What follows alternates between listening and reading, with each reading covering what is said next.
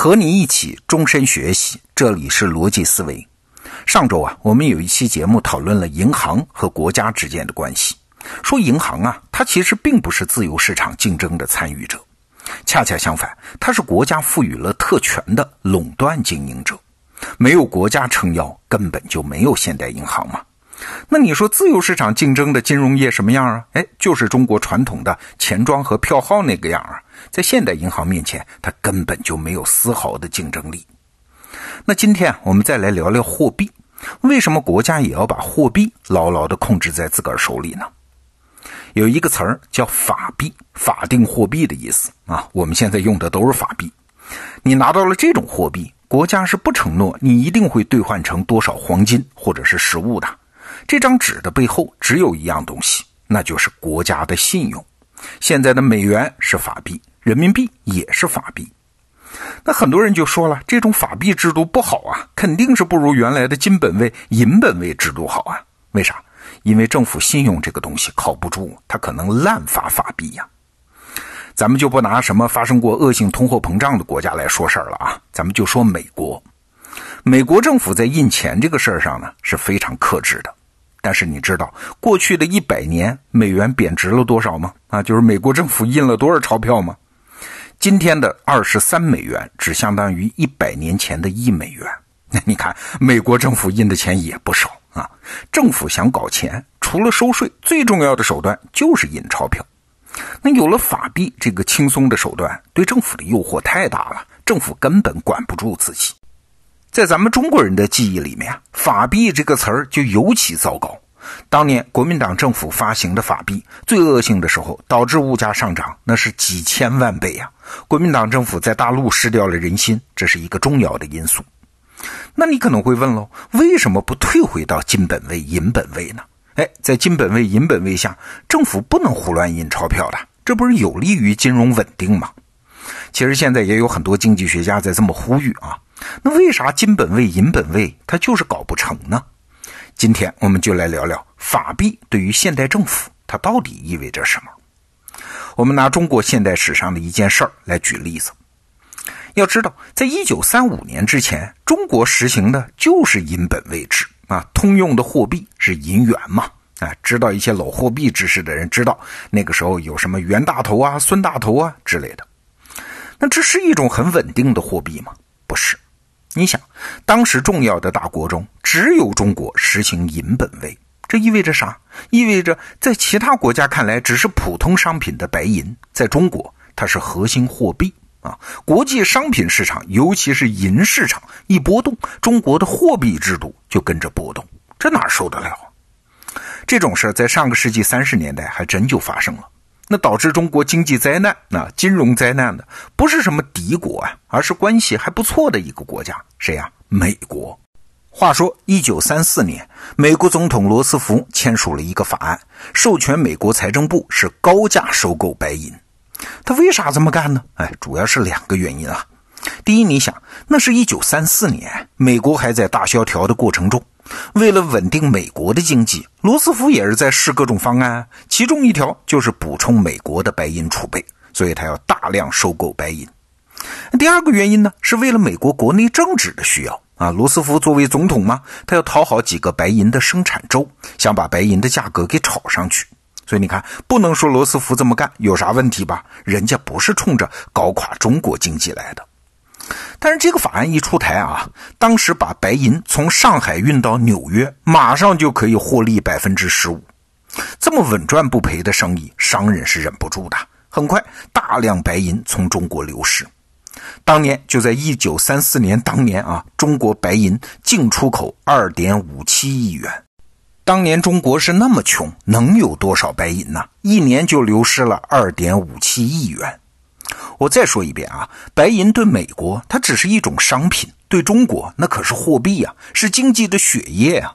人家只是多想喝点果汁儿，结果却成了对中国的抽血。这真是一场中国经济的无妄之灾。那市场要是没了货币，这叫通货紧缩，交易就没有了中介啊，交易的效率就大大下降，经济自然就垮掉了。所以当时工厂关门，银行挤兑就大量出现啊。蒋介石在日记里面就写着，他急得不得了。那咋办呢？国民政府派人去向美国求情，结果啊，罗斯福总统是无动于衷。他说了这么一段话：说这是中国自己的事儿啊，并非我们美国的事儿。他们如果愿意的话，尽可以制止白银外流啊。而我们不能只因为中国人不能保护自己，就改变我们的政策。你听着这话好像也对 哈。罗斯福他毕竟是个政治家，国内那几个白银生产州对他的支持远比中国这个国家要重要的多。你想嘛，连关系友好的国家尚且如此，那当时对中国心怀恶意的日本，那就更不会手下留情了。日本也看中了中国经济的这个软肋。一九三二年一二八事变之后，日本就开始大量收购市面上流通的银元，运到日本或者是日本在中国的占领区囤积起来。南京政府是一点辙都没有啊！你想，银元是货物哎，就算是有严厉的管制措施，私藏银元、运输银元，那是很难堵得住的。更何况啊，日本人当时偷运还是用军舰来干的，你这怎么堵？当时啊，有一本名著叫《银元时代生活史》，它的作者陈存仁先生就说：“这简直是等于人身上的血液一天一天的被人抽走啊！跟日本人斗，不用上战场打，金融市场上就已经输掉了。”你看，用白银这种商品作为货币，这是当时中国的一项重大的战略劣势。那怎么办呢？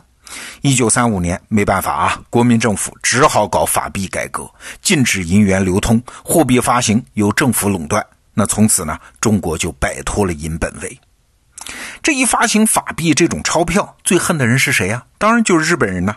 他们囤积了五千多万银元，这下子全砸在手里了啊！他们囤积的现在不是什么货币了，就是一种普通的商品——银子。那日本军部当时甚至发话说，中国的币制改革是对日本的公开挑战。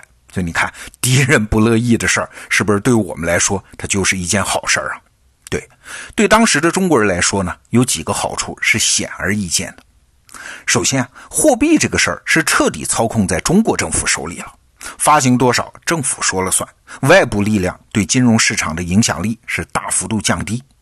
还是那本书啊，陈存仁先生的《银元时代生活史》里面就写到这么一段话，说全面抗战之后的最初三年，实实在在可以说是法币坚挺，老百姓对他的信心一点儿也没有动摇，购买力也一如其旧。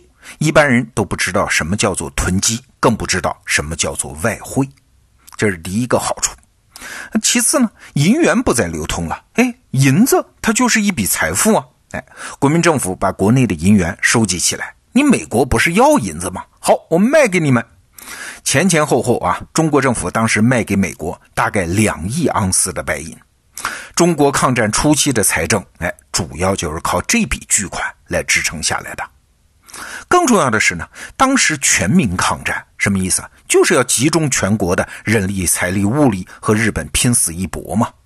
那如果集中力量的手段还是只有收税这一种的话，那不仅征收成本极高，还极容易激化政府和民众的矛盾。现在好了，有了印钞票这个手段，政府汲取财富的效率一下子就高起来了。事后想想也是很可怕啊！国民政府一九三五年才实行法币制度。两年之后，一九三七年就爆发了全面抗战。如果当时国内流通的货币还是银元，嘿嘿，那什么情况？就仗还没有打，战时经济就可能崩溃了。日本的 NHK 拍摄过一部纪录片，叫《元的战争》，哎，其中就提到，如果不是在一九三七年之前，中国进行了币制改革，中国也许不会抵抗那么久啊，历史也将会改写。当然，你可能会说啊，法币这玩意儿它下场不怎么好啊。你想到一九三七年抗战爆发，法币一共发行总额不过十四亿元，所以币值坚挺啊。但是到了日本投降前呢，也就是一九四五年，这法币发行已经超过了五千亿元。到了一九四八年就更疯狂了，发行了多少？六百六十万亿啊！那当然就是废纸一张了。蒋介石要打内战要花钱吗？手里又有了这么好用的货币工具，他哪里忍得住不用呢？但问题是，这是蒋介石政治的失败啊，这不是法币这种货币制度本身的失败。今天我们回顾这个过程，你发现没有啊？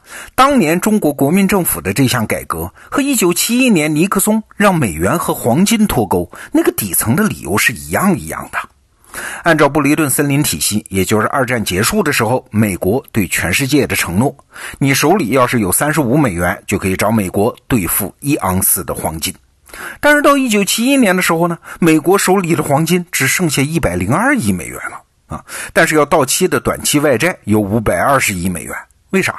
因为各国都不相信美元，都要兑换黄金啊，搁在自己家金库里才放心。